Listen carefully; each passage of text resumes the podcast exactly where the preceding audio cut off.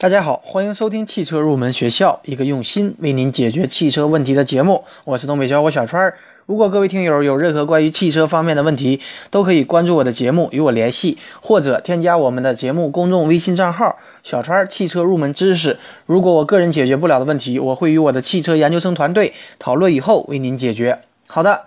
大家都知道，现在在国产的 SUV 当中，长城的哈弗可以说是非常的火热。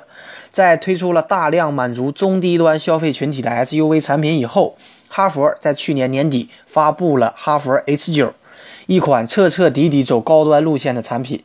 可以说，它是集各种高新配置于一身的哈弗 H9，代表了我们中国品牌 SUV 达到了一个新的水平。那么哈弗 H 九呢，被厂商定义为豪华全地形越野车。另外呢，它和我们的丰田普拉多，也就是我们俗称的丰田霸道，它的外形非常的相似。我们对于它的四驱性能也有着较高的期望值。而长城汽车呢，恰好是我们学校的赞助企业，所以对它的车型和技术比较了解。那么今天这期节目呢，我们就来聊一聊长城哈弗 H 九的四驱系统以及它的四驱性能测试的结果。哈弗 H 九的四驱系统，从结构上看，它是结合了哈弗 H 五和哈弗 H 八的四驱的优点，然后呢，进一步加强的版本。它像哈弗 H 五一样，带有低速四驱模式。除此之外呢，还包括自动模式、运动模式、雪地模式、泥地模式和沙地模式等等。哈弗 H 九装配了一套全地形反馈系统，驾驶者可以根据当前的路况选择合适的模式。不过呢，和四驱控制直接有关的，那么只有低速四驱和自动模式。自动模式呢是平常驾驶所用，系统会自动控制前后轴的动力分配，不用驾驶者费心。而低速四驱模式则是应付那些非常难的越野路段来使用。同时呢，哈弗 H 九它四个轮子都带有电子辅助限滑，所谓的强化，也就是后轮间加装了多片离合器式的。限滑差速器，那么这里呢，给大家讲解一下限滑差速器。首先呢，给大家讲一下普通的差速器。汽车在转弯行驶的过程当中，内外两个车轮它的转速是有一定的差别的。那么外侧车轮它的行驶的路程比较长，转速也要比内部车轮的转速高。那么这个时候呢，就需要我们的差速器来进行调节。所以呢，差速器就是让我们车轮的转速产生差异的。在转弯的情况下，可以让我们的左右车轮进行合理的扭矩分配，来达到合理的转弯的效果。那么普通差速器呢？它有一种弊端，那就是由于车轮悬空而导致空转。一旦发生了这样的情况，差速器还是会将动力不断的传递给没有阻力的空转车轮。那么车辆空转，车辆就不但不能向前。运动，而且大量的动力也会流失。那么这个时候呢，就需要一种差速器来解决这种情况。这也就是我们要接下来介绍的限滑差速器。限滑差速器的英文呢，简写为 LSD。拿一个实际的路况作为例子，当我们驾驶一辆装有了限滑差速器的汽车，其中一个驱动轮发生空转时，那么我们的限滑差速器会控制两只车轮的动力输出。阻止空转的车轮不会继续空转，将动力输送至另一个车轮，使另一个车轮呢有足够大的动力来帮助我们车辆前进。另外呢，就是在加速过弯时，我们大家都知道，由于离心力，它可能会使得车辆的内轮扬起离开地面，或产生打滑的现象。那么，装有了限滑差速器的装置会让动力尽可能转移到外侧的车轮，因此呢，可以帮助驾驶者提高过弯的速度。以此呢，也加强了汽车的操控性能。好的，那么接下来大家一定非常的想知道哈弗 H 九它的四驱性能表现究竟如何？那么为此呢，我们进行了一定的测试。首先，我们进行的是轴间动力分配测试。那么这种测试呢，通俗的来理解，一种情况是让我们的两个后轮空转，另外一种情况是让我们的两个前轮空转，看我们的汽车能否成功的脱困。那么前后轴间的动力分配测试对于哈弗 H 九来说都没有什么挑战性，无论是两个前轮还是两个后轮失去附着力，对于它来说都没有什么难度，均可以成功的脱困。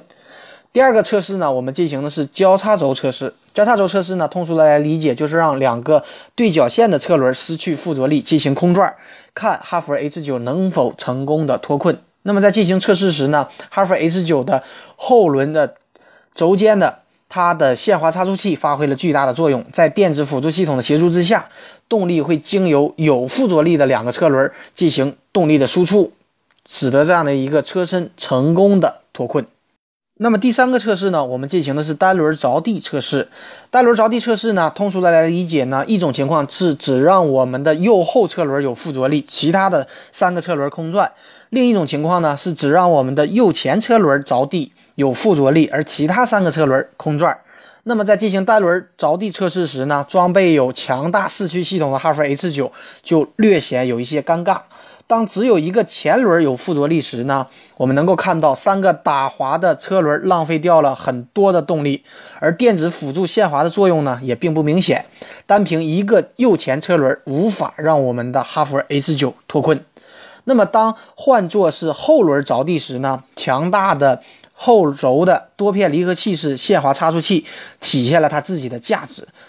脱困呢也比较轻松，这呢对比我们的哈弗 H 五来说呢，它也没有那种突兀感，这一点呢还是比较让人满意的。好的，那么总结来说呢，哈弗 H 九它四驱的优势就是全自动模式，可以使得驾驶者在大部分的时间之内不需要为它的四驱系统而分心，而且装备了后轴轮间的限滑差速器之后，对于后轮的打滑也非常轻松自如的就可以应对。那么。我主要想谈一谈哈弗 H 九的一些市区的劣势。那么，在面对只有一个前轮有附着力的情况下，哈弗 H 九依然无法脱困。那么这一点呢，让人觉得有一点遗憾。另外呢，哈弗 H 九它采用的是多片离合式限滑差速器，这种差速器最主要的缺点就是在长时间工作以后可能会出现过热的问题。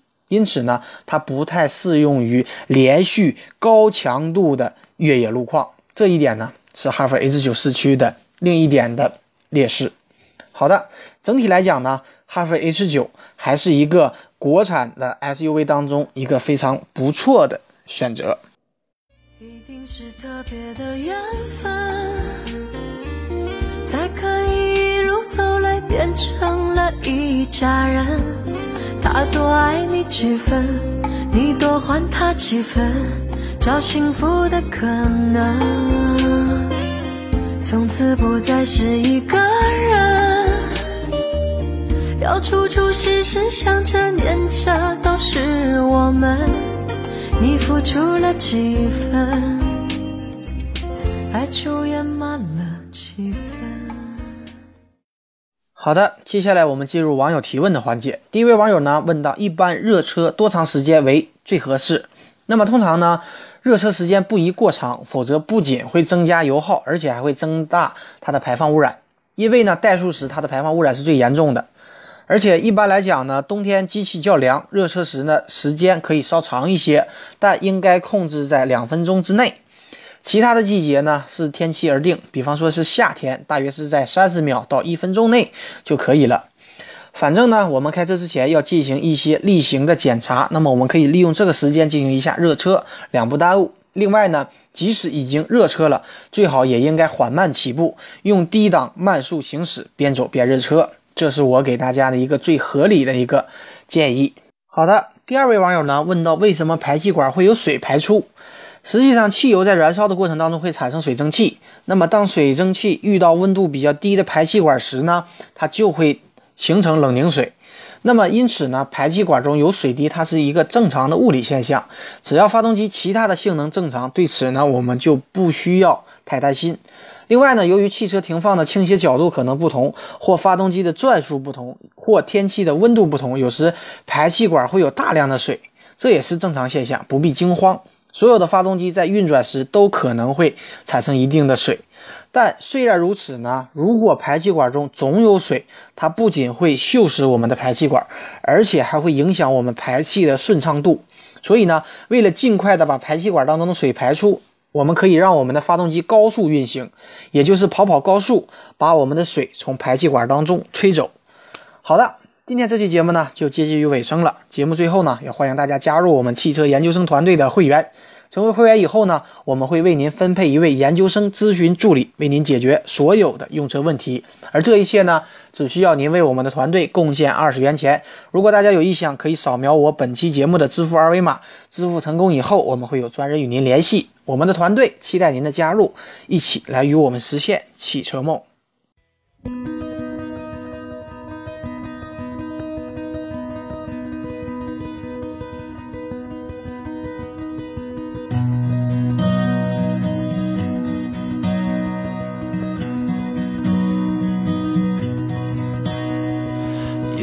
中最亮的星，能否听清？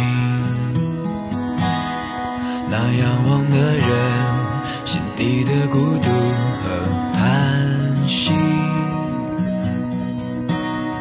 哦，夜空中最亮的星，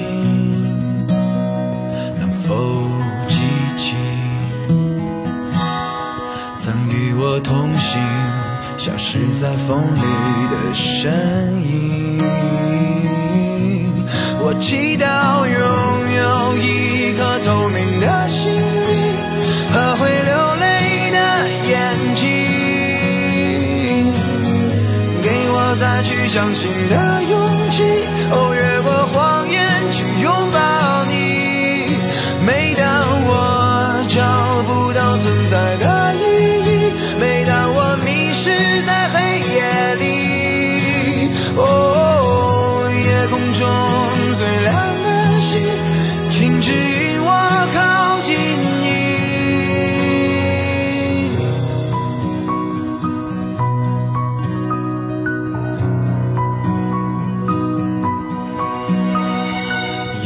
中最亮的星，是否知道曾与我同行的身影，如今在哪里？哦，夜空中最亮的星，是否在意？是等太阳升起？还是意外先来临，我宁愿所有痛苦都留在心里，也不愿忘记你的眼睛，给我再去相信的勇气，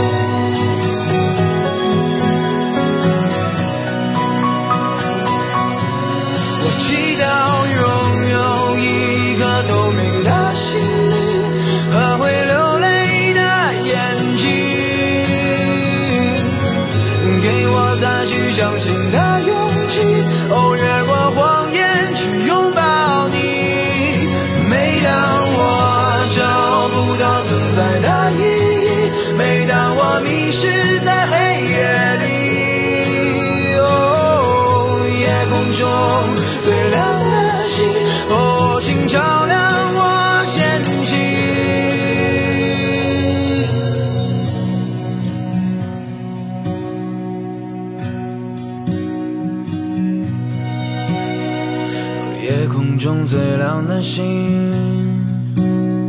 能否听清那仰望的人心底的孤独和叹息？